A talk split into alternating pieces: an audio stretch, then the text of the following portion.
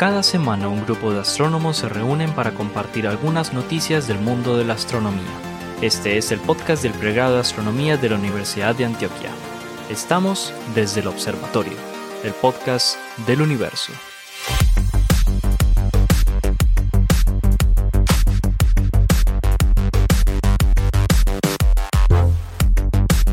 Hola a todos, bienvenidos a otra edición de Desde el Observatorio, pero hoy es una edición especial. Entonces quiero empezar señalando eso. Hoy están conmigo la profesora Adriana Araujo de la, de la Universidad Sergio Arboleda, el profesor Esteban Silva, el profesor Pablo Cuarta, el profesor Juan Carlos Muñoz y el profesor Germán Chaparro del pregrado de astronomía de la Universidad de Antioquia, quienes realizamos, producimos este, eh, este podcast. Como les decía entonces, hoy tenemos una edición especial porque mm, este, este episodio se está emitiendo el, el, sábado 5 de noviembre de 2021 y hace más o menos un año, el 4 de noviembre de 2020, habíamos, comenzamos entonces este proyecto, el proyecto de, del podcast del observatorio. ¿Qué decías, Esteban? El sábado 6. Ah, es el sábado 6 de noviembre. Perdonen, perdonen, perdonen. 6 de, bueno, sí, 6 de noviembre. Muy bien. El sábado. Como, como buenos astrónomos y astrónomas no celebramos 365 días, sino 365.25. Mentiras que no.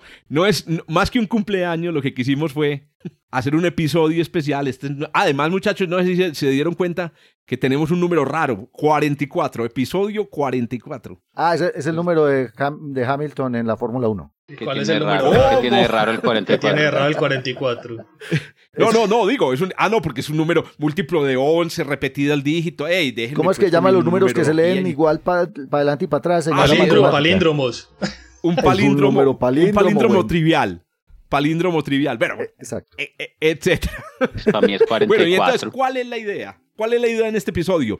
Como ustedes están acostumbrados a escuchar aquí, nosotros discutimos pues como las noticias del momento, pero hoy vamos a hacer un cambiecito. Lo habíamos incluso mencionado por allá al principio de, de, del podcast, y es que hoy vamos a hablar de algunos conceptos claves de la astronomía, la astrofísica, la cosmología, la física, que se han mencionado mucho a lo largo de este, eh, de este año. Es decir, y como aclarar ideas. Como aclararías. Sí, por, muy importante. Y aclarar términos. Por ejemplo, ustedes dijeron ahorita palíndromo. No, es capicúa. En los números es capicúa. En las palabras es capicúa. No, wow. Ah, wow. palíndromo en las palabras, ¿cierto? Es que Germán juega mucho. En las palabras. Germán juega Excelente. mucho dominó parce. Palíndromos, palabras y capicúas son los números maravillosos. Muy Entonces, bien. algo así, eso. Lo vamos a hacer, pero con conceptos de física, astrofísica, cosmología, ciencias planetarias.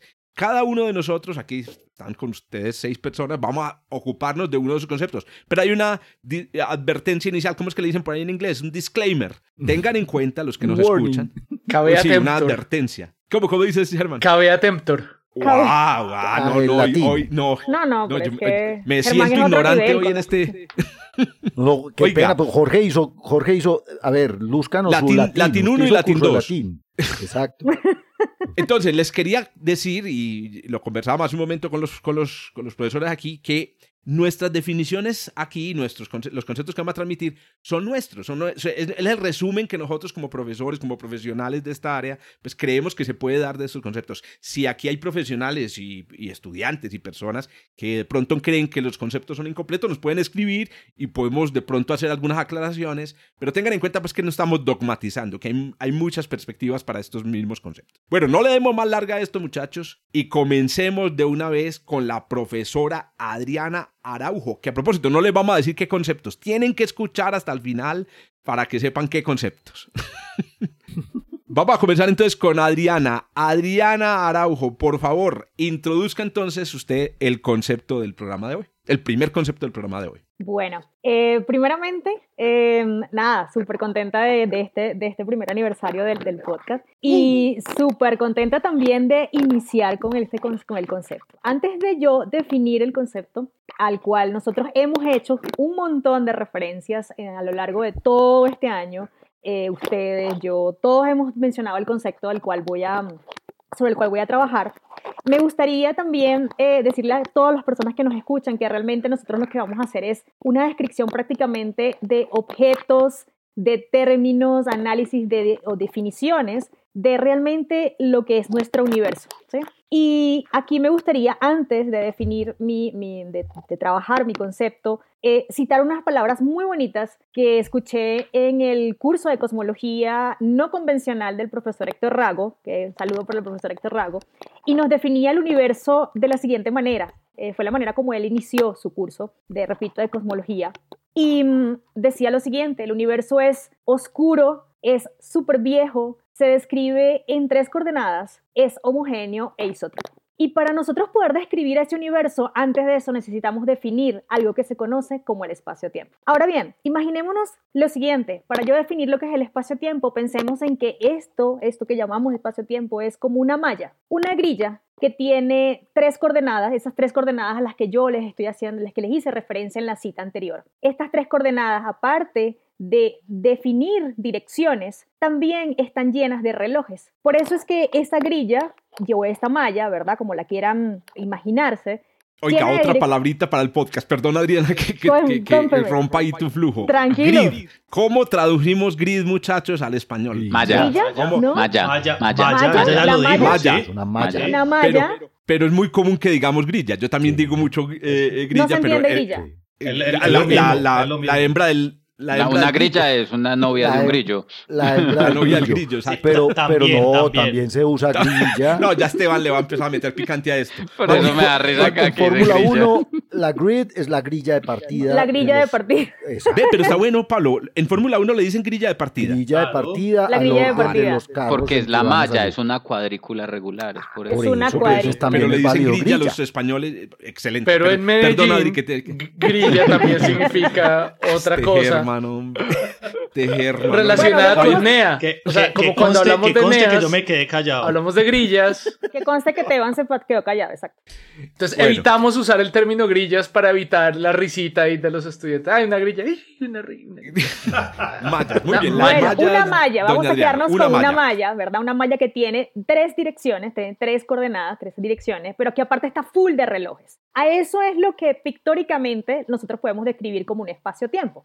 Ahora bien, eh, eso es una imagen, digamos, que nos podemos, eh, eh, que podemos visualizar de lo que es, pero realmente, ¿qué es desde el punto de vista matemático y físico el espacio-tiempo? Bueno, es a lo que se le conoce y lo que seguramente nos han escuchado aquí en más de una oportunidad, la famosa métrica espacio-temporal. Y es lo que nosotros como físicos o matemáticos utilizamos para describir o simular todo lo que son las interacciones o eh, fenómenos que queremos nosotros reproducir a través o explicar a través de las teorías o modelos teóricos dentro de este espacio-tiempo. Por ejemplo, les puedo mencionar un par de espacios-tiempo o métricas espacios-temporales, como formalmente se le conoce. Por ejemplo, la métrica eh, que simula cómo es el campo gravitacional en torno a una estrella o en torno a un objeto que rote y que tenga carga eléctrica. Entonces, en conclusión, un espacio, el espacio-tiempo es aquello donde nosotros como matemáticos o físicos reproducimos todo lo que nosotros queremos medir o queremos simular de nuestra naturaleza. Entonces, uno, o la podemos imaginar como esa gran malla llena y full de relojes por todos lados, ¿verdad? Con esas tres coordenadas que hice referencia, o como bien podemos verlo también como aquella métrica espacio-temporal que nos ayuda a la descripción, por ejemplo, de los campos gravitacionales en torno a ciertos cuerpos. Correcto. A- Adri, yo, yo, Cuénteme. yo, yo puedo decir algo. Claro,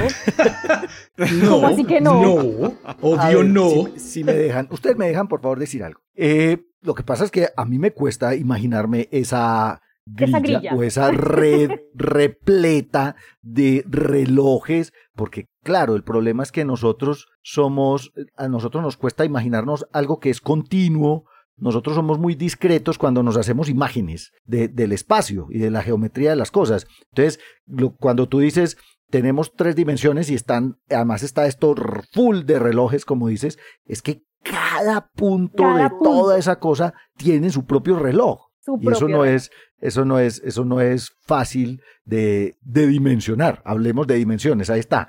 Porque nosotros pues somos muy tridimensionales y normalmente el tiempo nos consume, como lo diría Shakespeare en Ricardo Cabe eh, segundo. destacar, Cabe destacar también que esto fue una idea, obviamente, ya hablando un poquito más de, de las teorías que utilizan, la teoría de donde nace el concepto de espacio temporal, del, del espacio-tiempo o de la métrica espacio-temporal es en la teoría de relatividad de Einstein, ¿cierto? Pero también eso fue un concepto que explotó mucho el matemático Minkowski, eso es importante porque eso es el aporte que Minkowski hizo hacia, hacia, digamos, hacia esta teoría. Es decir, Einstein no sacó el, el, el concepto de espacio-temporal porque la métrica como tal ya existía. ¿ok? El concepto de métrica espacio-temporal ya existía y es un, es un aporte de Minkowski. Y yo, una, yo tam- una cosa imp- importante también para señalar, perdón, Pablo y Paulín, la cucharada, y es que hay que entender que hay una diferencia mm, crucial que entre, entre la malla que mencionaba Adriana y el espacio-tiempo, y es el hecho de que el espacio-tiempo es una entidad física real. sí es donde Es decir, vivimos. Cuando uno piensa en la malla, piensa en una idea, piensa la en, algo que uno impone Sí, sobre en el la mundo, representación, exactamente. en una representación mental del, del mundo, pero no es así. El espacio-tiempo es un ente vivo, es un ente que contiene Dinámico, energía. Es un ente, Es un ente dinámico que cambia frente a la materia. En donde que- sucede Que todo. interactúa con y la en donde materia. suceden todas las interacciones de la naturaleza. Eso. Exacto. Yo, yo hago, utilizo también esta analogía a veces por ahí en clase y es,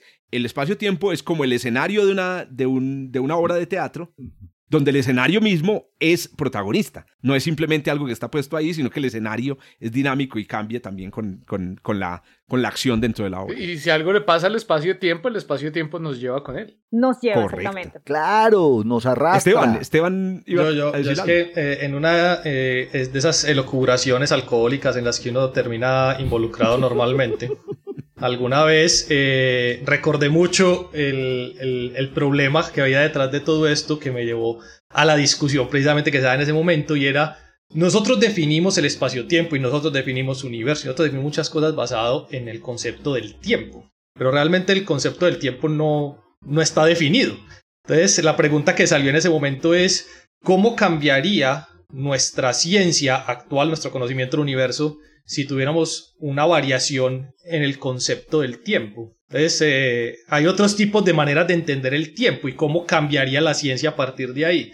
Y me parecía particular que también eh, eh, yo estoy- el libro que estoy leyendo ahorita, que se llama La fábrica de la realidad, toca mucho ¿De eso. quién? ¿De quién, Esteban, es ese libro? De- ¿Te acordás? Sí, se llama Para David, recomendarlo. David Dodge. David. Sí. La fa- Pero ah, no es la está- están- fábrica, están- es- es el- es entonces la la tela. tela. Pues. eh, The Fabric of sí, Reality. Fabric of Reality. Para que lo pero, busquen, sí. Pero entonces, eh, él, él- él tiene un capítulo dedicado solamente al concepto del tiempo y es, es bastante interesante porque él dice, el primer error que tenemos cuando hablamos del tiempo es que tenemos el- la concepción de que el tiempo es algo que se mueve siempre hacia adelante de forma lineal. Y ya de ahí destroza todo lo que viene de ahí para atrás. O sea que él Porque- rompe la linealidad del tiempo. No, no es que rompa la linealidad del tiempo, es que la linealidad del tiempo no es una característica del tiempo, es eh, a lo que él quiere llegar. Claro, es una propiedad emergente de la, de la interacción del espacio-tiempo. con la Entonces, entonces, claro, cuando nosotros hablamos de espacio-tiempo y todas estas cosas, siempre tenemos en la cabeza que vamos de pasado a presente a futuro. Siempre se mueve así.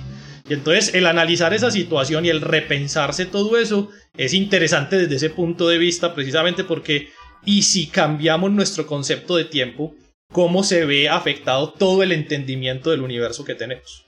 Sir Arthur. Bondi, Sir Arthur Bondi decía que el tiempo es lo que miden los relojes. A propósito, vale la pena no- mencionarles a nuestros oyentes que de los conceptos que vamos a hablar aquí, vamos a dejar unos enlaces o un enlace para que puedan profundizar en ese, eh, en ese concepto y ver definiciones eh, eh, diversas. Muy bien, ahí tienen pues el primer concepto, espacio-tiempo, súper importante, central, el, casi que el punto de partida para todas las cosas que hacemos en física y en astrofísica.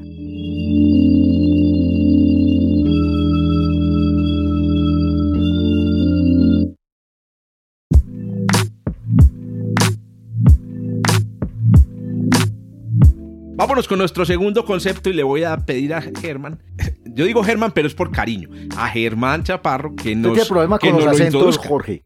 No, pero ¿Qué ya me dice Araujo, no Araujo. Ya te digo Araujo, no, no, Ya. ¿cómo te cómo me viste ahí? Y a Esteban le digo Esteban. No, entonces, don, don Germán, introduzca pues su concepto. Bueno, eh, mi, mi concepto empieza con una pregunta de esas que, que lo dejan a uno sentado, pues seguramente todos ustedes, eh, mis, mis, mis co, co-podcasteros, eh, habrán, habrán hablado con niños o habrán dado alguna, alguna charla en algún colegio a público general y es de estas preguntas que lo sientan a uno y lo dejan a uno un poquito fregado y es ¿cuál es el tamaño del universo? Y la gente espera que uno responda 10, 20, 42. 42. Eso, eso les iba a decir ahorita. Que, que- que- 44, perdón, 44, Hay otra, 42, hay otra pregunta 42. parecida. Tiene Y que ser hasta 42. Tiene que ser dónde- 42. La, que gente quiere un 42. número. La gente quiere un Sí, número. un dato. ¿Hasta dónde y alcanza ese nosotros, no, nosotros nos volvemos un manojo de nervios así, no, eh, no, lo que no te puedo, porque es que el universo es, eh, y entonces nos enredamos. Porque resulta que no es, un, con- no es una, no tenemos una respuesta tan directa al tamaño del universo, o más bien tenemos demasiadas respuestas, eh, cada una que tiene un significado distinto. Entonces, eh, eh, to- todo esto, digamos, se puede enmarcar dentro de una de las paradojas más conocidas eh, dentro de la astronomía, dentro de la cosmología, que es la paradoja de Olbers, eh, donde Olbers planteaba eh, si, si viviéramos en un universo infinitamente grande e infinitamente viejo, entonces deberíamos ver en cualquier dirección una estrella, es decir, que el cielo debería ser tan caliente como una estrella, porque en cualquier puntico que miremos, de ahí vendría la luz de una estrella como si la tuviéramos eh, aquí encima, pues. Entonces, eh, el primero en explicar correctamente, o, o más bien en sacar una conclusión correcta sobre el universo, a partir de pensar en la paradoja de Olbers, fue curiosamente Edgar Allan Poe, quien fue la persona que dijo, no, lo que pasa es que el universo no es infinitamente viejo. Eh, y, eso, es, eso es correcto. Nosotros sabemos que el universo tiene 13.800 millones de años. Eh, sin embargo, y, y, a, ese, origen del universo lo llamamos, entre coloquialmente y científicamente lo llamamos el, Big Bang, aunque otros científicos seguramente lo llaman de, de, de otras maneras en sus clases, pero lo conocemos como el Big Bang. Realmente no podemos ver hasta tan atrás en el tiempo. Lo más atrás en el tiempo que podemos ver eh, se llama el fondo de microondas, que eh, esencialmente son los primeros fotones en escapar cuando el universo se enfrió lo suficiente después de eso. ¿Por qué esto tiene que ver con el tamaño del universo? Que resulta que, como de hecho Olbers también es conocido por haber medido la velocidad de la luz. Entonces, eh, la velocidad de la luz es finita, a pesar de que es muy grande, es, tiene, una magnitud, tiene una cantidad, eh, entonces no, no, no podemos ver la luz de las estrellas a una velocidad infinitamente rápida. Entonces, Dado que eh, la velocidad de la luz no es infinita, entonces entre más lejos miramos, eh, estamos observando fotones que viajaron durante bastante, bastante tiempo para llegar a nosotros. Eh, entonces, entre más lejos miramos, más atrás en el tiempo estamos mirando. Entonces, por eso, por eso está íntimamente relacionado esta idea de qué tan lejos estamos mirando y qué tan atrás en el tiempo estamos mirando. Mirar hacia lo lejos implica mirar hacia el pasado. ¿No? Eh, entonces, el asunto es que nos preocupamos, por ejemplo, por, por los primeros fotones que pudimos ver del origen del universo, porque si pensamos en la materia que emitió los fotones del fondo de microondas en ese momento, ¿dónde está ahora? Como uno, como uno buscara a la gente del colegio en, en Facebook. ¿Qué es la vida? ¿Qué es la vida? ¿Dónde está ahora? Esos, esa materia que emitió esos fotones, ahorita, gracias a la expansión del universo, está se puede calcular que está a 46 mil millones de años, de 46 mil millones de años de nosotros. La materia que emitió el fondo. Oiga, de casi 44. Casi 44 mil millones. No, ese número, ese número 46 mágico. mil millones de años. Que vea que curiosamente no coincide con los 13 mil 800 millones de años que, que, que estaba mencionando la del Eso universo. depende de cuánto vale H. Ahí está. Ahí está. Puede ser 44. Parámetro de. Hubble. Depende de cuánto vale. Acuérdate que aquí hay una apuesta abierta. Sí, señores. Te- Pongamos barras de error ahí, pongamos barras de error ahí. De- O mejor, Que es más o menos mostremos 10%. Más Está como en el 10% más o menos, Juancho. No, no sé en cuánto. El Sí. error está entre 68 y 73. No, Cinco kilómetros 68, 73 y la variación en la edad es del orden del 10%. Entonces, 10%. Esa es como, como el fondo de microondas lo vemos en cualquier dirección, entonces pues implica que hacia un lado y hacia atrás, o sea, hacia, hacia, hacia un lado y hacia otro, podemos, podemos pensar en, en, que estamos viendo luz de materia que actualmente está a esa distancia, para un lado y para otro, o sea que tendríamos como una distancia radial, es decir, que si hacemos una esfera con ese radio, tendríamos el tamaño de, eh, de una esfera, que es el diámetro, que sería dos veces esa distancia, y esa esfera la llamaríamos el universo observable. Lo curioso de esto, y es, esto es algo con lo que, con lo que vamos a, a tener como, como como cierto rompimiento con lo que normalmente decimos los astrónomos, que los astrónomos to- somos todos orgullosos diciendo, no, es que la Tierra no es el centro del universo, eso lo descubrió eh, Copérnico y eso ya hemos roto, el hombre no es el centro del universo. Resulta que el centro del universo observable está en la Tierra. De hecho, cualquier punto nosotros. en el universo es el centro de su propio universo observable, ¿no? Porque pues estamos relacionando con qué tanto se ha- o, o más bien cuál es la distancia máxima a la cual podemos rastrear luz que ha viajado hasta ese punto. Entonces, si pensamos el universo observable en la Tierra, tenemos nuestro propio universo observable y por allá otra galaxia en la porra, esa, ese tiene su propio universo observable también. Y todos tienen el mismo tamaño. Y todos tienen exactamente el mismo tamaño por el otra, otra cosa que no, que no trajimos aquí a colación, pero es el principio cosmológico, que es que yo no, importa dónde yo me pare, yo debo ver exactamente siempre lo mismo. Y, y no importa en qué dirección mire también. Es, es importante. Em, entonces, en el caso, en el caso del, digamos, si pensamos ya no solo en el fondo de microondas, que, que fue, que, que fue luz emitida 380 mil años después del Big Bang, sino en el Big Bang, entonces, eh, si pudiéramos ver hasta el Big Bang, no podemos, pero si pudiéramos ver hasta el momento del Big Bang, eso lo llamaríamos el horizonte de partículas, que es teóricamente cuál es la distancia máxima a la cual ocurre lo que acabo de mencionar. Es ligeramente más grande que el universo observable técnicamente, por lo que no podemos ver más allá del, del, del fondo de microondas. Pero si con las, por ejemplo, con la noticia esa de Bicep 3 pudiéramos llegar a ver más, un poquito más atrás en el tiempo, evidencia más atrás en A el ver, tiempo, inflación. entonces significa que nuestro universo observable desde el punto de vista técnico sería un poquito, un poquito más grande. Pero bueno, eh, yo creo que con eso, con eso voy, voy cerrando, excepto que quería mencionar otro, otro, otra idea eh, que está muy relacionada, que es el, es el, el, el horizonte de eventos, que es un poquito diferente al horizonte de eventos de, de los agujeros negros, que, que es como el horizonte hacia el futuro, es decir, nosotros dijimos, bueno, alcanzamos a ver la luz de por allá, una galaxia eh, en la porra, la podemos ver muy bien y nos preguntamos, ¿será que esa galaxia en algún momento va a ver nuestra, nuestra, la luz que estamos emitiendo nosotros en este momento? Y, y la respuesta es no.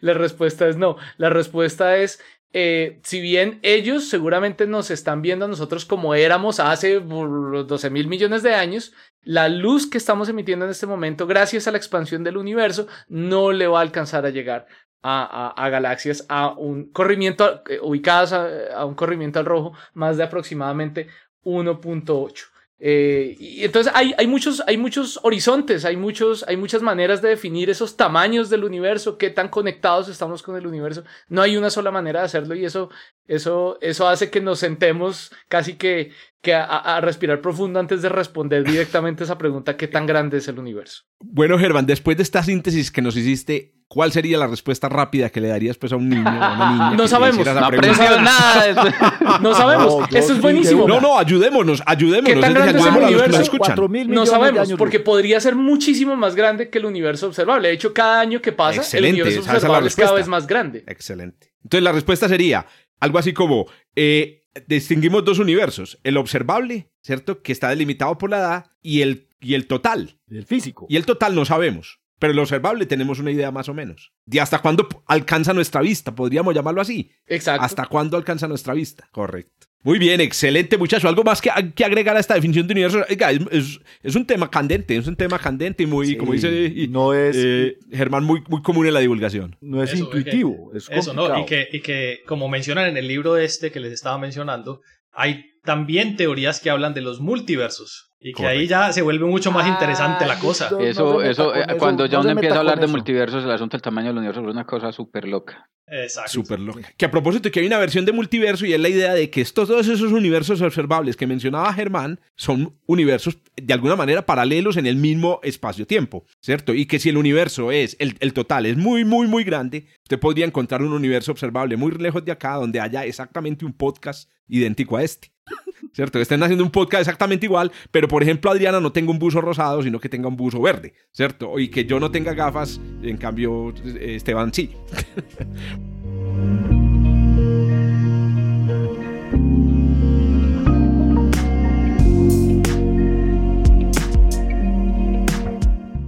Muy bien, muchachos. Esa era entonces la de nuestra segunda definición. No le demos más espera a esto y vámonos, lancémonos sobre la tercera definición que está a cargo de nuestro compañero Juan Carlos Muñoz. Que, que, que, realmente no es, no es una definición, pues es, es otra vez como, como tratar de, Perdón, de, de, de, aclarar, pues otra vez, no, no, es definición porque es que esta eh, no viene tanto de la teoría, sino que viene del experimento, viene de la evidencia. Y es, y es el asunto de la, de la materia oscura. La materia oscura no, no, no sale gratis en, en, los libros, no es un asunto que uno formule y trate de entender como, por ejemplo, sería el, el, el espacio-tiempo, eh, o una cantidad estructural como haría el tamaño del universo, sino que literalmente hablando es algo con lo que uno se tropieza cuando está haciendo las observaciones. Y para, para que la gente entienda, y para tratar de, de que la gente entienda lo que nosotros sentimos cuando creemos que debe haber materia oscura en una galaxia para soportar el movimiento de la estrella en una galaxia. Pensemos en una analogía como la siguiente. Suponga que usted coge su llavero y amarra sus llaves con un nylon transparente. Amarra sus llaves con un nylon transparente y las empieza a bolear, a mover en círculos. Usted las puede poner de frente, al frente suyo o sobre su cabeza, si es más osado, sí o qué. Y usted sabe cómo se está moviendo el llavero porque tiene las llaves amarradas.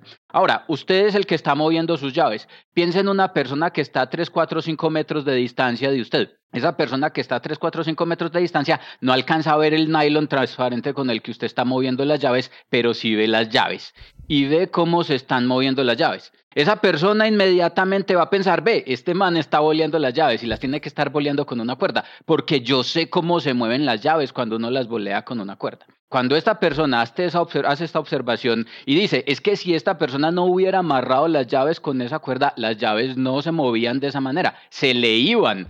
Y en efecto, en el momento en el que la cuerda le reviente, la, la, la, las llaves se le van. ¿Sí, okay? Entonces uno entiende en ese sentido que el movimiento de las llaves está restringido por la manera como las llaves interactúan, en este caso con la persona con las que las está moviendo. Lo mismo le pasa a las estrellas en una galaxia. Las estrellas en una galaxia están amarradas a la galaxia por una cuerda invisible, que es el campo gravitacional de la, de la galaxia, ¿cierto? Y la resistencia y la intensidad y las características del movimiento de las estrellas en la galaxia, motivadas pues por ese amarre que es la interacción gravitacional, nosotros los astrónomos las conocemos bien. Cuando nosotros vamos y vemos las velocidades tan altas a las que se están moviendo las estrellas en una galaxia como la Vía Láctea, nos damos cuenta de que debería haber más nylon amarrando a las estrellas para que ellas no se le vuelen a la galaxia.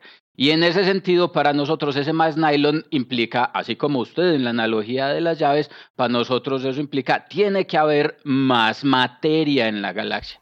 ¿Cuál es el asunto? El asunto es que el, el nombre o el término de materia oscura viene por, otra vez como todo en astronomía, por razones históricas, eh, eh, eh, cuando se, se, otorgó el nombre, de hecho fue, creo que fue en alemán que se le dio el, el término de materia oscura, claro que fue porque eh, Dunkle Materia, que fue Zwicky, no, antes de Zwicky, de hecho antes ya, ya, ya, ya, había, ya, había, ya, había, ya se había utilizado el término, ah, no porque antes de Zwicky eh, Oort, por ejemplo, ya había inferido la necesidad de materia no visible para explicar los movimientos verticales de las estrellas en el Ah, disco de la galaxia. Y el mismo, y el mismo mm, Jeans, James Jeans, Lord Kelvin, el de las ecuaciones de Jeans, también ya había eh, eh, especulado algo con relación a las estrellas negras, a los objetos opacos en la, en la galaxia. Eso no es tan, no es tan, tan reciente, pues no es tan de 1933 como, como todo el mundo lo cree. Pero volví, volví a decir materia oscura en, en alemán. Dunkle. Materia.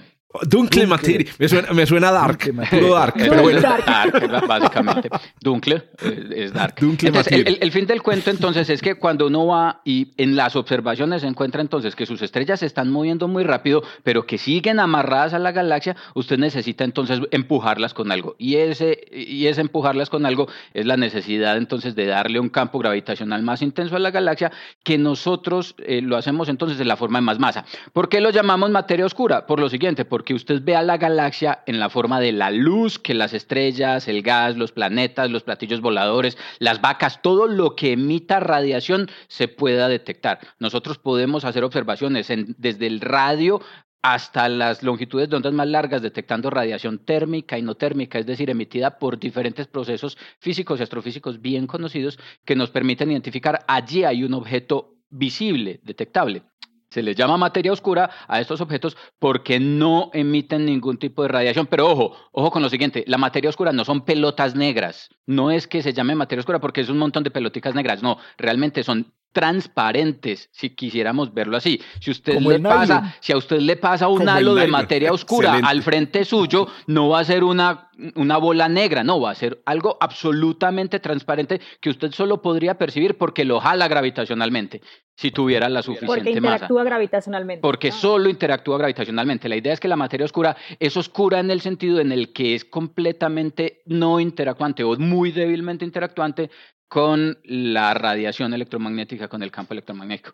¿Cuál es el cuento entonces? Hemos hablado en muchas noticias de la, de la materia oscura en este, en, este, en este podcast, porque precisamente esto provoca un problema grande. Es uno de los problemas abiertos más importantes en la física contemporánea, porque la pregunta entonces, bien, ¿cuál es la naturaleza de este, de este cachivache? Resulta que cuando usted estudia la materia oscura en el contexto de las galaxias, pues le aparece que usted necesita explicar en diferentes escenarios, para explicar la dinámica de una galaxia, para explicar la dinámica de dos galaxias interactuando, para explicar la dinámica de un La cúmulo formación, de ¿no? galaxias, para La explicar formación de la- las eh, galaxias. eh, para explicar la formación de fenómenos como las lentes gravitacionales que hemos mencionado mucho aquí. Y cuando usted se va a mirar el universo temprano, como lo mencionaba Germán, cuando lo último o lo primerito más bien que podemos ver del universo es la radiación cósmica de fondo, cuando va y mira allá, que es la foto del universo bebé, se da cuenta que para poder explicar la imagen que estamos viendo allá, que es precisamente el universo temprano, y poder explicar todo el proceso de formación de las galaxias, necesita poner materia oscura. Entonces eso nos pone en un, escenario como el siguiente. Si la necesitamos aquí para explicar una galaxia, dos galaxias, un cúmulo de galaxias, la estructura a gran escala del universo y el universo temprano, eso quiere decir que sea lo que sea, la materia oscura ha estado ahí todo el tiempo, junto con los electrones. Entonces, desde que existen electrones, existe materia oscura. Entonces, si ese es el caso, muy probablemente o es muy posible que la materia oscura se haya creado cuando se crearon los mismos electrones. Desde allí surge la idea de que la materia oscura debería estar constituida por partículas elementales como los electrones que se formaron en el universo cuando el universo era temprano, de la misma manera que se formaron los electrones de la radiación liberada por el caldo primigenio en el universo temprano, pero que esas partículas que se formaron se formaron con una particular propie- propiedad o una particular personalidad y es que no se hablan con los electrones, no se hablan con los protones, no se hablan con los fotones, ¿cierto? Sino, Yo les llamo las partículas con solipsistas. sino que Cada son- con partícula de materia oscura cree que es la única que existe en el universo. ninguna- Eso, con ninguna otra partícula, pobrecitas. pero si se hablan con el espacio-tiempo, como decíamos ahorita al principio, no le pueden sacar el cuerpo a su interacción con el espacio-tiempo. Entonces, al hablarse con el espacio-tiempo, la única forma que podemos y que tenemos para detectarlas hasta ahora es a través de esas modificaciones en el campo Se gravitacional. hablan, De, usted Juan, se de allí hablan con surge el la idea- de Higgs. de allí, ¿cómo, cómo? Se hablan con el bosón de Higgs. Eh, por el, Con el eh, campo. Con el campo. Se hablan con el campo de Higgs. Con el campo. Desde allí la idea de que, y, de- y el escenario en el que se trabaja actualmente, en el que entonces la materia oscura es un caldo de partículas primitivas, débilmente interactuantes, que se hacen responsables por las estructuras que nosotros observamos a gran escala. Eso, eso es lo que es palabras más, palabras menos la materia oscura, y es un concepto que nos tenemos que inventar en muchos experimentos, porque miren que no es uno, son dos, son Esteban un montón de experimentos para poder explicar esos experimentos, esos experimentos como tal. Esteban, ¿de qué está riendo? Oíste, Juan. Esteban, no, ah, espérate, yo quisiera escuchar la, la- la posición de Esteban. Yo, yo molesto a Esteban como negacionista, pero no, lo que pasa es que la materia oscura genera debate. Yo quiero que Esteban eh, nos muestre su, su perspectiva No, o una la- perspectiva mi distinta. perspectiva siempre ha sido la misma. Yo creo que la materia oscura es en este momento lo que fue el éter hace mucho tiempo y es simplemente tenemos un fenómeno, como Juanca lo acaba de escribir, con la cuerdita de las llaves, al cual creemos darle una explicación satisfactoria, pero que realmente se nos sale de cualquier contexto de lo que conocemos. Para lo que podemos explicar, aplica, pero también es cierto que hay otras teorías debatibles o no, que podrían dar explicaciones a los mismos fenómenos sin necesidad de la materia oscura.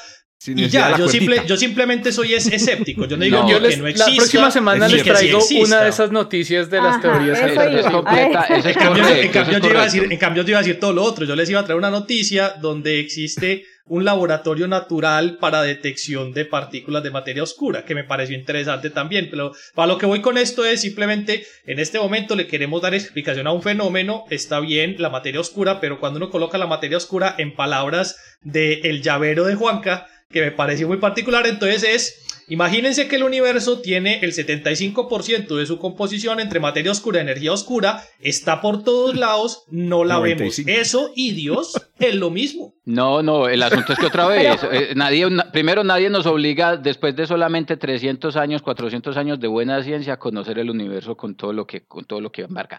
En primer lugar, en segundo lugar, pensemos en lo siguiente, el, exactamente el mismo problema formulaba hace 60, 50 años un neutrino. Ay, la energía no se conserva.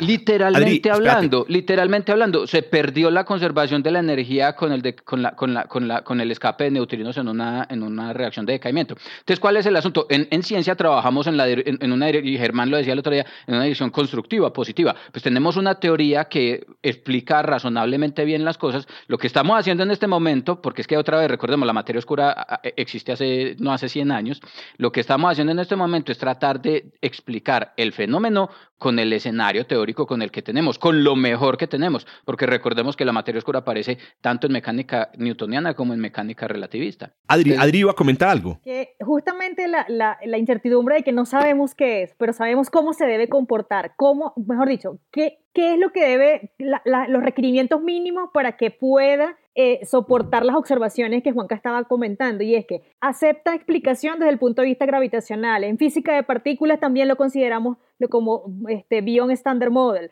Eh, o sea, hay muchos, o sea, todavía no sabemos realmente qué, qué es lo que es la, la materia oscura. Sabemos cómo se comporta, cómo se, mejor dicho, cuál es, cuál es lo mínimo que tiene que tener para, eh, para explicar las observaciones. Eh, en cualquiera de los dos casos, lo que sea que aprendamos de la materia oscura, bien sea que existe y es una partícula y aprendamos a detectarla, o bien sea que no existe y eso nos obligue a reescribir literalmente hablando todos los libros de física, cualquiera de los dos caminos nos va a llevar a un, a un mejor destino. Me gusta lo que dice Esteban, no es negar, es ser escéptico. Es ser escéptico, ¿cierto? es, decir, es, decir, no, todavía hay que mantener abierta la cosa. Hay que recordar una cosa, el LHC es una fábrica fallida de materia oscura. Es decir, ellos lograron fabricar bosones de Higgs, pero no han podido fabricar materia oscura. Si la materia oscura, como dice Juancho, se creó con los electrones, ya la materia oscura debería haber salido del, del LHC. probablemente se creó en un periodo anterior de mayor energía del universo que el LHC todavía no alcanza. Que no alcanza, exacto. Puede ser. bueno. Muy bien. no existe, exactamente. es, que, exactamente, la teoría, la, posibilidad también está servida. Es que no, no, no, no descartamos la posibilidad. El asunto es, ese. No, claro. La cuestión es que primero le quemamos, le quemamos el cartucho a lo que. A lo, es como preguntarle al señor en la tienda, señor, ¿tiene arepas? Uno primero pregunta antes de de asumir que el señor de la tienda no tiene arepas simplemente porque usted no las vio. Pero pasa exactamente lo mismo. Incluso nos hemos planteado modificar teorías de gravitación como la teoría de Einstein, ¿sí? Para darle cabida a este fenómeno. Entonces, Una teoría tan hermosa es que modificando. Eso, eso, a, eso, a eso, a eso iba. O sea, realmente los eh, físicos de finales del siglo XIX todos estaban en favor del éter, prácticamente, hasta que llegaron el con el experimento de Michelson y Morley dijeron, vea, es que todos están equivocados, ya si no me quiere creer, ustedes verán. Pero, pero en este momento yo creo que estamos, y por eso hago la, hago la analogía, en una situación muy similar. Creemos que tenemos una muy buena explicación para el fenómeno en sí, pero, pero como decía Juan Caurita, o sea, no es oscura, es invisible, la llamamos materia, pero no sabemos si es materia, etcétera, etcétera. O sea, es, es, un término histórico que acoplamos ahora y que de hecho puede llevar a muchos malos entendidos desde ese punto de vista. Pero eso, no sabemos qué es.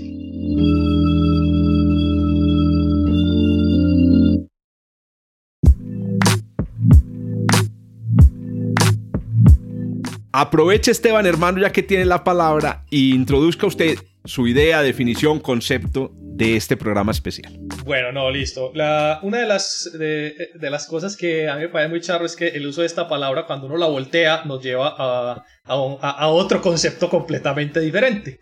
Entonces, ese es como el típico chiste de que no es lo mismo muerte estelar que estrella de la muerte. Entonces, eh, eso cuando uno habla de estrella de la muerte, claramente todo el mundo tiene una imagen en la cabeza muy bonita, muy, muy de nosotros, y es de vamos a destruir mundos, pero no, eso realmente no es de lo que queremos hablar. Lo que queremos es dar alguna manera en la que podamos entender a qué se hace referencia cuando se habla de la muerte de una estrella. Me pareció muy particular ahorita cuando estaba eh, hablando de precisamente eh, Adriana sobre el concepto este del tiempo. Yo lo empecé a pensar en esa elucubración hace mucho eh, alcohólica que tenía que ver con muchas cosas que vemos en la naturaleza y es en la naturaleza hay muchas cosas que son cíclicas y entre ellos está la evolución de muchas cosas incluyendo las estrellas. Entonces las estrellas son al final de cuentas una suma de gas. Esos son las estrellas tienen unas características particulares y es que en su interior el gas tiene una composición principalmente dada en este momento de la historia del universo por hidrógeno, lo que hace que cuando yo lo comprimo mucho, dada una alta densidad y una alta temperatura, soy capaz de unir átomos de hidrógeno, fusionar, se llama hacer eso, y son capaces de producir luz que sale del proceso que acabo de decir, un poquitico más complicado que eso, pero entre otras partículas sale luz, ¿sí? Y esa luz está entonces dependiendo de que ese proceso se dé.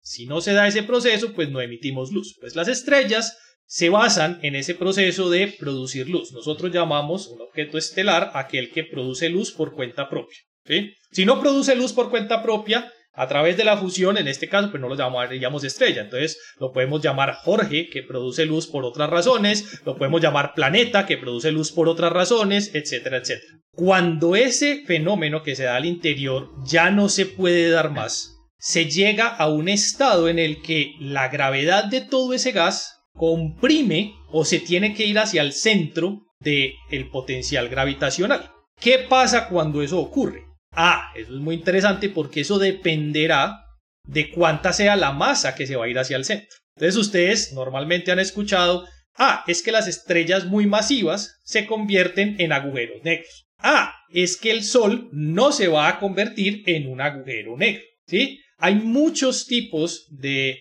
final porque no le eso no es realmente una muerte, porque nosotros no consideramos a la estrella un ente vivo desde el punto de vista biológico. Entonces, llamarlo como la muerte estelar, uno podría decir, bueno, es una, eh, una analogía que traemos desde eh, el hombre. Estamos, estamos, humanizando todo. Todos estamos ahí. Nosotros somos muy antropocéntricos. Las estrellas nacen, viven y se mueren. Yo, yo por eso, y, les hago aquí ya como la, la acotación ya que metieron esto, espero que en vida me toque encontrar vida, pues que se descubra vida en otra parte. Espero que me toque. Eso sería como ya la puñalada final a la humanidad. me, parecería, me parecería excelente. Pero, pero bueno, estaba, estaba hablando de las estrellas, entonces las estrellas tienen un final, y ese final es cuando esa energía que se produce desde adentro que contrarresta toda esa fuerza del gas que está tratando de caer, ya no es suficiente y entonces el gas cae sobre, sobre el centro, hacia el centro de este material. Ese final entonces, como les dije, dependerá de su masa. Hay muchos finales dependiendo de lo que fue la formación de la estrella en su momento. Entonces, las estrellas pequeñas, ustedes, eh, las pequeñas, quiero decir en este caso como el Sol o estrellas todavía más pequeñas, cuando ese final comience a darse, no van a terminar en un agujero negro, que es coger toda esa masa y comprimirla en una cosa súper pequeña, como la noticia que nos hablaba Jorge la semana pasada del agujero negro que cruza por la luna y nos deja un hueco que nunca vamos a poder ver, que me parecía una, una, una teoría bastante interesante. Eso ocurre cuando yo tengo una gran cantidad de masa y la gravedad es la que supera todo este tipo de procesos. Pero hay estrellas entonces, como decía, pequeñas como el Sol, que lo que van a hacer es, cuando ya no tienen suficiente fuerza, ellas van a soltar todas sus capas, todo su gas lo van a empezar a liberar hacia el medio y lo que va a quedar en la mitad es el núcleo de lo que era esa estrella, que es un núcleo increíblemente caliente debido a los procesos que tuvo y es lo que normalmente llamamos una enana blanca. ¿sí? Esas enanas blancas son objetos muy bonitos, difíciles de observar, de hecho solamente observables en nuestra galaxia. Bueno, en las nubes de Magallanes también, pero eso digamos que está bastante cerquita como para poderlo observar. Y que eventualmente, al ser un objeto que es una roca increíblemente caliente, lo que le va a ocurrir es que se va a enfriar y ya, no le va a pasar nada más. Se va a volver, primero es muy brillante, muy caliente, azul, y se empieza a volver hacia el amarillo, después hacia el rojo y después es simplemente una roca caliente rondando por el universo. Si nosotros cogemos e incrementamos un poco más la masa, quiere decir estrellas que están llegando a unos límites intermedios entre lo que es el Sol y unas estrellas un poco más grandes, ese colapso de ese gas, esa caída de ese gas, va a hacer que eso choque contra el núcleo cuando ya no puede producir y ese choque de ese gas cuando cae es como si soltáramos algo muy pesado sobre una superficie muy dura y esa superficie muy dura lo que hace es dispararlo de vuelta. Es como cuando uno se da contra una pared y lo devuelve a uno la pared.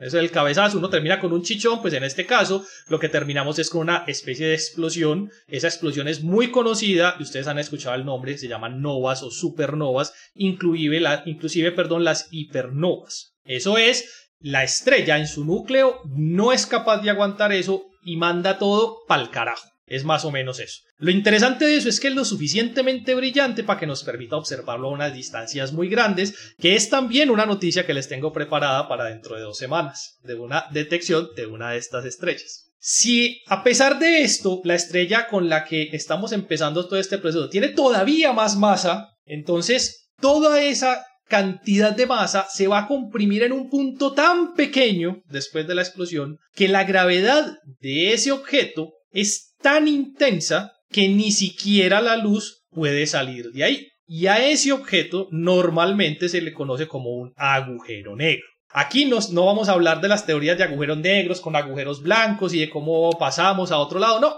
Realmente el agujero negro es una cosa interesantísima en sí porque no tenemos ni idea de lo que ocurre dentro de él y que tiene que ver con el espacio-tiempo, ¿no? Todo tiene, que ver con el espacio-tiempo. todo tiene que ver con el espacio-tiempo porque habitamos el espacio-tiempo. Que no sabemos. Eso, habitamos el espacio-tiempo. Pero entonces estos objetos se vuelven bastante interesantes porque no entendemos muy bien qué pasa dentro de ellos. Hay teorías que son capaces de explicar hasta cierto punto alrededor de ellos qué es lo que va a ocurrir, pero en su interior no tenemos todavía ninguna teoría que sea capaz de predecir o por lo menos dar indicios qué es lo que ocurre. Ahora, no me vengan con la teoría de interestelar porque entramos en una pelea muy grande. ah, no, por favor. Yo le, yo le llamo a, los... Yo llamo a los agujeros negros enanas cuánticas. O sea, si hay enanas blancas, estrellas de neutrones, yo llamo a los agujeros negros enanas cuánticas. Porque un agujero negro esencialmente es espacio-tiempo. Espacio-tiempo, pero con unas propiedades que todavía, como estás diciendo, Esteban, no las hemos podido describir porque no tenemos una teoría de gravedad cuántica de estos objetos. Entonces, eso, las estrellas no mueren, las estrellas se transforman.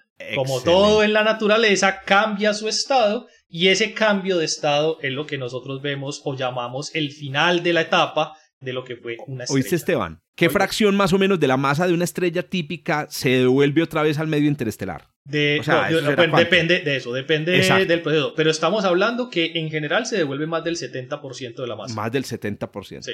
Que me gusta esa idea también, una idea como de reciclaje. Sí, eso, la estrella, es cierto. Pero, es, muy charro. La estrella, la estrella se basa o se gasta toda su, su, su cochina vida tratando de convertir hidrógeno en elementos más pesados. Y cuando muere, los fotones de radiación rompen todos esos átomos prácticamente nuevamente y entonces está devolviendo casi el mismo material con el que se formó. Pierde el tiempo, perdió todo el trabajo. Para mí, yo siempre he dicho que las estrellas son máquinas para convertir hidrógeno en hierro, ¿cierto? Pero muy ineficientes, porque la mayor parte del hidrógeno lo, lo devuelven enterito. Eso, y afortunadamente, porque por eso todavía seguimos viendo estrellas en el universo formándose. Excelente. Y otra cosa, y es que mm, también lo decías eh, vos eh, hace un momento, y es que eh, la transformación solo involucra el núcleo. Yo, también acostumbro a decirle a mis estudiantes y a la gente que el Sol está embarazada, está embarazado de una nana blanca, ¿cierto? Son como los huesos de las estrellas. Entonces, cuando mueren, dejan expuestos los huesos eh, eh, de los que estaban hechas. Que no es toda la estrella la que se convierte pues en un agüero negro, como, tú lo explicaste, Esteban. Muy bien, excelente. Ahí tienen pues otro concepto más en el... Antes de continuar con los últimos dos conceptos, quería contarles que Joshua em, Giraldo, que es nuestro productor eh, que en realidad es astrónomo, o sea, Joshua es un astrónomo, ¿no? Ahorita hablábamos de que yo decía que lo estamos subutilizando porque Joshua además es un gran divulgador. Astrónomo cuando se gradúe, respéteme a los egresados, hágame el favor. Ay, perdón, perdón. Astrónomo en formación. Estudiante de astronomía, entre el sexto y el octavo semestre. Eh, eh, Joshua tiene un canal en, Instagram en el que está ahora grabando unos videitos corticos con conceptos sencillos de astronomía para que lo busquen. Busquen a Joshua Giraldo en astronomía, la cuentan y les digo el nombre, pero se lo voy a mencionar por si lo descubren, que es Joscrit. Joscrit, pero tiene un montón de J, H intermedias, dobles S. Entonces búsquenlo por favor en, eh, en Instagram.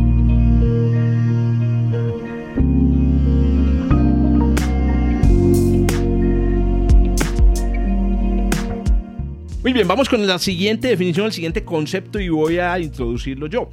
Eh, es un concepto bastante debatible. Muchas de las noticias que hemos dado aquí son del mundo de las ciencias planetarias. Pero, ¿qué es una ciencia planetaria y qué, y qué diferencia hay con la astrofísica estelar, por ejemplo? ¿En dónde está la frontera entre los dos? Que en última instancia le apunta la pregunta de ¿en dónde empiezan los planetas? ¿Qué es un planeta? También ha sido un debate que hemos tenido aquí, pues también con, un compañero de la mesa que insiste en que Plutón es un planeta. Entonces vamos, Toda la vida. voy a proponerles. ¿Con, oíste, ¿con quién Todavía son los en este podcast? ¿Con quién? ¿Con quién?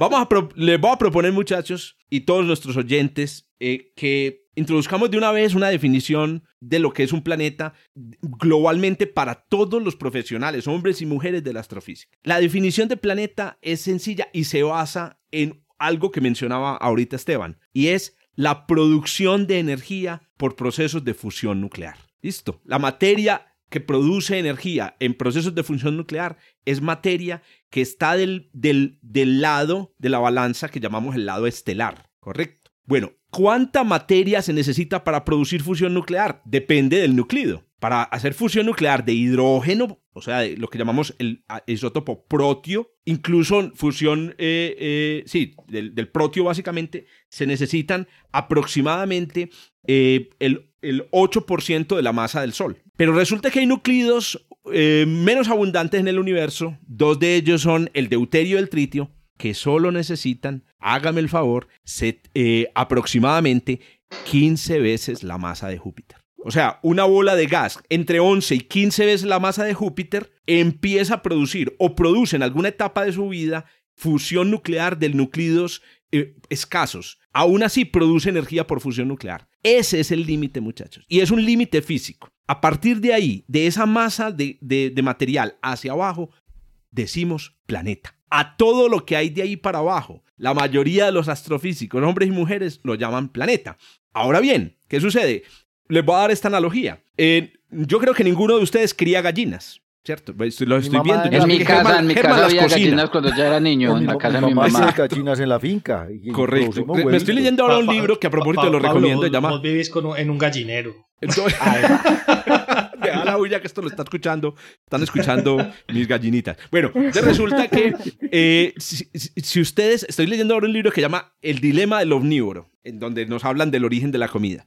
Y me he dado cuenta, muchachos, la cantidad tan impresionante de tipos de gallinas que existen. Sí. Es decir, para nosotros que no criamos gallinas, ¿cierto? Que no vivimos de criar gallinas, las gallinas son gallinas, unos animalitos que van picoteando por ahí lombrices. usted no se acuerda, Jorge, que ellos son lo último que quedó de los dinosaurios y había tantos dinosaurios como gallinas.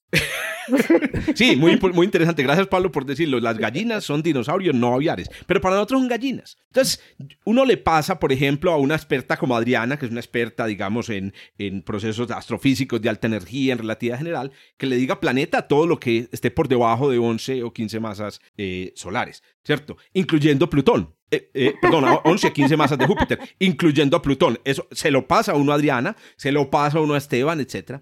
Pero cuando nos movemos al terreno de los planetas, de las ciencias planetarias, es como cuando nos movemos al terreno de los criadores de gallina, ¿cierto? Pablo, eh, yo me considero un criador de gallinas, de planetas. Germán creo que también está trabajando en el área. Y bueno, la, la, astrofísica es... Y ahora Adriana, yo sé que está empezando a incursionar en este tema. Entonces nos toca empezar a pensar en ya, ¿cómo es que? Los detalles, en los detalles. Y entonces uno ya dice, no, no, no todas las gallinas son iguales. No, no todo lo que está por debajo de 11 masas eh, de Júpiter, todo debe llamarse, debe llamarse de la misma manera. ¿Dónde aparece la primera distinción? La primera distinción es cuando un objeto tiene 11 masas de Júpiter, entre 11 y 15 masas de Júpiter, ¿cierto? Hacia abajo, normalmente es un objeto tan masivo que la mayor parte de su, de su masa está hecha de sustancias volátiles, hidrógeno, helio y sustancias que se evaporan rápidamente. Básicamente estos objetos em, son objetos ricos en la misma materia de, las estrellas. Es más, les cuento este detalle a, todos mis oyentes y seguramente ustedes los conocen muchachos.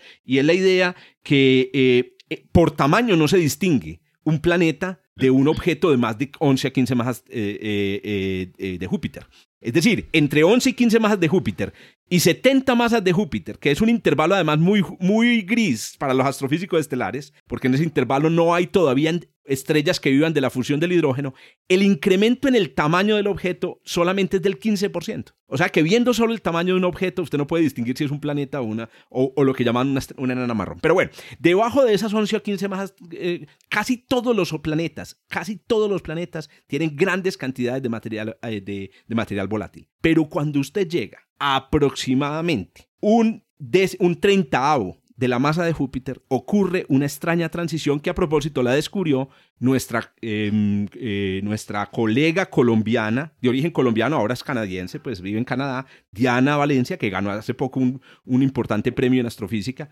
Ella descubrió que por debajo de unas 10 masas terrestres, eso, eso ese, ese fenómeno de la abundancia de material volátil desaparece. Y lo que tenemos ya son cuerpos que están hechos principalmente de minerales de mineral. Ahorita Esteban decía, las enanas blancas son como rocas, pero es una roca muy especial, de un solo mineral, carbón, posiblemente diamante, posiblemente eh, grafito o unos estados o minerales intermedios. Pero por debajo de 10 masas terrestres nosotros tenemos una riqueza mineral impresionante. Hablamos de supertierras a ese nivel y de ahí para abajo casi todos los cuerpos, casi todos los cuerpos tienen más o menos la misma estructura, la misma, la misma estructura. Muy bien, y usted sigue bajando, y usted sigue bajando, y usted sigue bajando de masa. ¿Y hasta cuándo llega? ¿Hasta la masa de Plutón? Sí, pero no.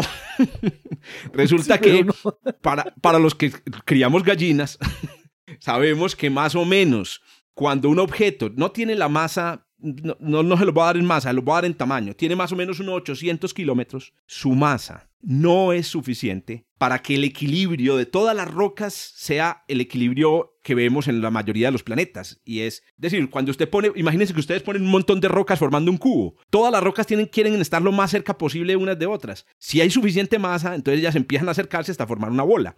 Pero si usted tiene un cubo con muy poca masa, se queda como un cubo. Entonces, a partir de unos 800 kilómetros, ya Pablo, que es un criador de, de, de, planetas, no le llama eso un planeta. De gallinas.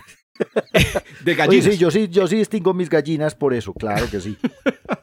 a partir de ese punto, empezamos a hablar, los criadores de gallinas, de cuerpos pequeños. Hombre, es una transición muy vaga, porque es una transición alrededor de un tamaño, pues realmente un objeto que tenga 10 eh, kilómetros y esté completamente líquido, también sería esférico. Pero como todos estos objetos son sólidos, tenemos que establecer un punto. Ahora, Plutón ciertamente es más grande que eso. Y yo realmente en esta, en esta explicación que ya voy a terminar, no quería pues empezar a discutir la parte eh, como, como eh, burocrática de por qué Plutón perdió esa, pero sí les quiero decir, respeten por favor a los criadores de gallinas. Ellos sabrán por qué ponen un límite en, eh, en, en, Plutón. Ahora, ¿hasta dónde baja uno? ¿Hasta una micra? No. Y aquí viene, y aquí entra la burocracia. Esta burocracia sí la voy a mencionar porque no es muy común.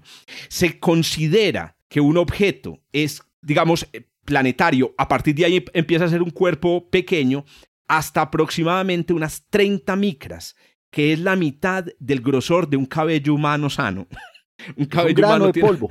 En 30 micras, ahí se detiene nuestra definición. Y es increíble, porque esa es una definición, ese, ese, punto de ahí para abajo es el final de lo que podríamos llamar un cuerpo planetario. En realidad, un asteroide es un cuerpo planetario. Una luna es un cuerpo planetario. simplemente su nombre pues cambia un poquito. Pero en 30 micras para abajo, nosotros ya hablamos, es, como, dice, como decía Pablo, de polvo, polvo. Entre un, entre, entonces miren, miren pues, entre 30 micras y 15 veces la masa de Júpiter, cualquier persona que no críe gallinas, es decir, que no trabaja con ciencias planetarias, la autorizamos, vea, le damos el, permiso para que hable de cuerpos planetarios. Cuerpos planetarios, correcto. Esa es, digamos, una definición que a propósito, esas 30 micras las puso una comisión de la Unión Astronómica Internacional en un debate, una votación que se hizo, ¿cierto?, para definir precisamente ese límite. Jorge, que a eso te referís vos con la burocracia, que es que son realmente definiciones que establece la Unión Astronómica Internacional. Son, convenciones, nos convenciones de acuerdo. Convenciones. Es el término. Eso es algo en lo que usted simplemente pues Tiene que poner un límite. Usted un confía, confía en que ellos son los que saben de gallinas, entonces eh, sencillamente lo, lo adopta o no. Eh, sí, Pero si descubrimos un objeto de buena 3 descripción. metros orbitando alrededor de otra estrella, lo que quería aclarar con esto, usted lo puede llamar un cuerpo planetario. Cuerpo no, no, no, planetario. es- es- no, no va a dejar de ser buena astrofísica o buen astrofísico porque lo llame un cuerpo eh, planetario. Ahora, si lo va a llamar cometa, asteroide, no, ya eso Eso es déjeselo a los, a criadores de gallinas. Eh, Para eso que es una ellos. gallina, sin saber cuál es la raza. Exactamente. Excelente. Muy bien.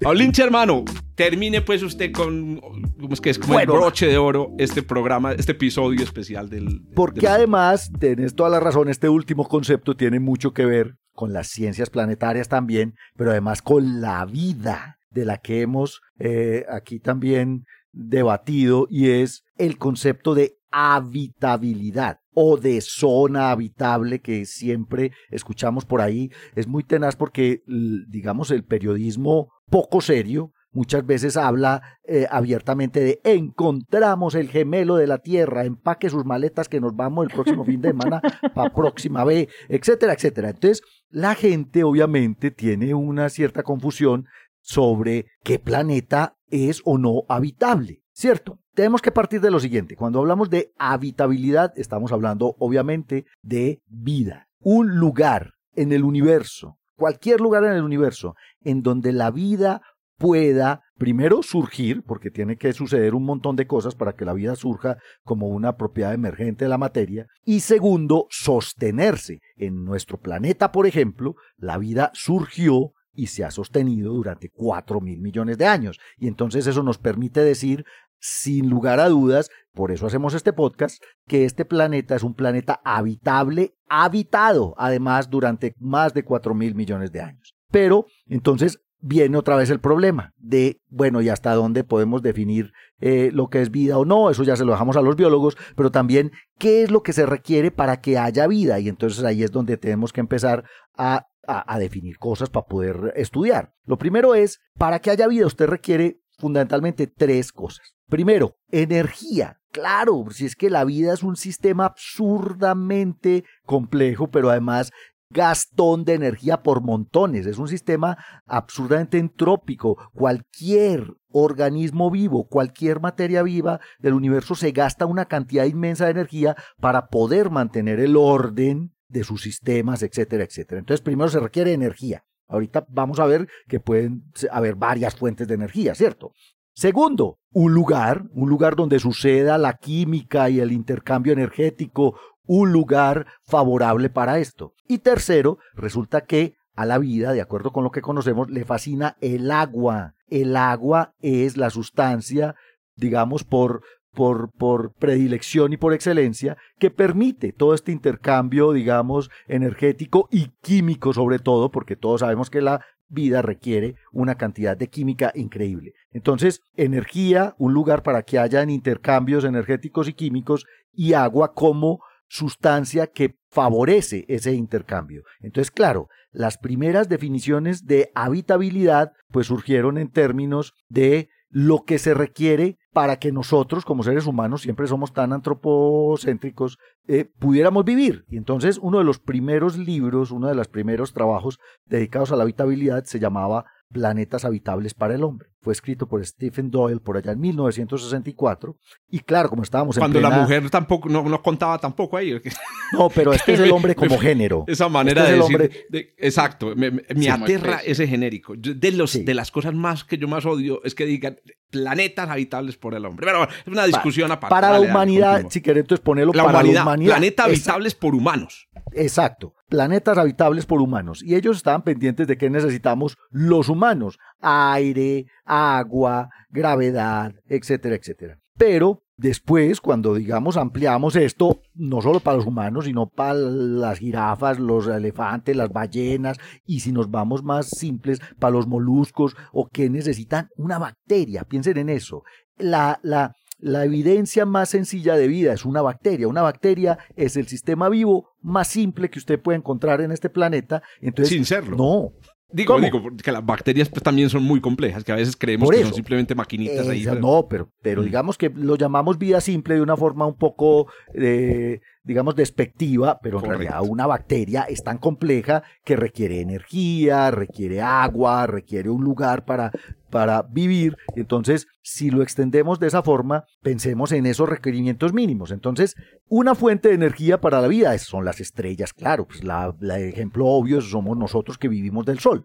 Otra fuente podría ser el calor interno de un planeta o de una luna que favoreciera, digamos, los procesos que se requieren para la vida. Y obviamente está el agua. Entonces, el agua es el criterio que se eligió fundamentalmente para definir la habitabilidad de un planeta. Esto lo hizo un, un astrofísico científico planetario ya muy famoso, se llama James Casting. Por allá en los años 90 él publicó un artículo en, en, en Icarus, de hecho, en donde se establece cuáles son las condiciones para que un planeta pueda tener agua líquida sobre su superficie. Y entonces lo que él empezó a pensarse fue a la Tierra como ejemplo y qué pasaría si yo, por ejemplo, empiezo a empujar la Tierra hacia el Sol. Claro, lo que va a suceder es que eh, la Tierra va a empezar a recibir mucha más radiación del Sol y el agua de los océanos va a empezar a evaporarse y esto se va a volver un despelote y claro, vamos a terminar parecidos, mm,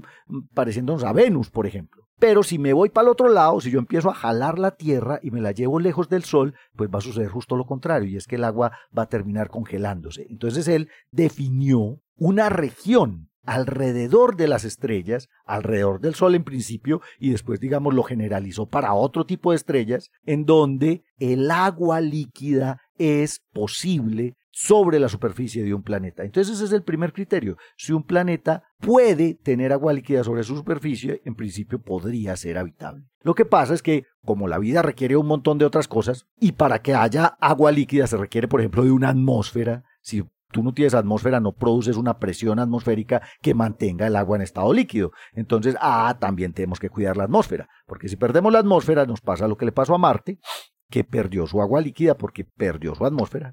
Y si tenemos una atmósfera muy gruesa, con un, digamos, efecto sobre la temperatura de la superficie muy grande, como en Venus, también se evapora todo el agua. Entonces, es el agua líquida el criterio fundamental para la habitabilidad y qué tan cerquita de la estrella o qué tan lejos puedo estar para que el agua permanezca en estado líquido. Por eso a mí Pero también me llama, pe- perdón, me gusta llamarla aguabilidad. La, aguabilidad. Sí, porque está, estábamos hablando de agua y muchos aquí entonces se abre el debate. Ay, pero ¿y por qué no puede haber vida en el metano líquido como en Titán?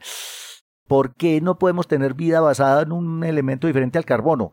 Nosotros, pues sí, uno podría empezar ahí a, a, a- a hipotetizar pues, sobre el tema, pero agua líquida es el fundamento, digamos, que establece la habitabilidad. Para eso se requiere una atmósfera y tenemos que proteger esa atmósfera. Entonces, por ejemplo, el hecho de que un planeta tenga o no campo magnético es fundamental para establecer su habitabilidad. Si el campo magnético es protectivo para que efectivamente valga la redundancia, proteja esa atmósfera que se requiere para el agua líquida. Entonces nos vamos yendo y le vamos metiendo arandelas. Y si el planeta está bloqueado gravitacionalmente porque está alrededor de una enana roja, entonces ¿qué pasa con la habitabilidad de ese tipo de planeta? Etcétera, etcétera. Pero en general, para que vayamos cerrando el, el concepto, habitabilidad significa la capacidad de generar y sostener vida durante miles de millones de años y para eso se requiere agua líquida. Y a partir de ahí, pues usted tiene que ponerle otro montón de arandelas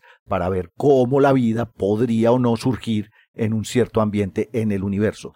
De nuevo, a veces no tiene que ser una estrella. En una luna, como en Céladus o como Europa, en donde usted tenga una fuente de energía interna y que sabemos tiene océanos de agua líquida, pues también podría darse, digamos, un proceso parecido al que se dio aquí. Pero Oiga, energía, agua ya que líquida mencionaste es lo Pablo, fundamental. Tampoco podría ser habitable toda la superficie del planeta. Es más, en estos días No también leía que en la, la Tierra, de la Tierra, solo el 5% es, es habitable. Uno cree que la Tierra, pues claro, hay conceptos a distintos niveles. Eh, obviamente la Tierra es un planeta habitable porque hay al menos un nicho en donde vive la vida y porque hay una biosfera.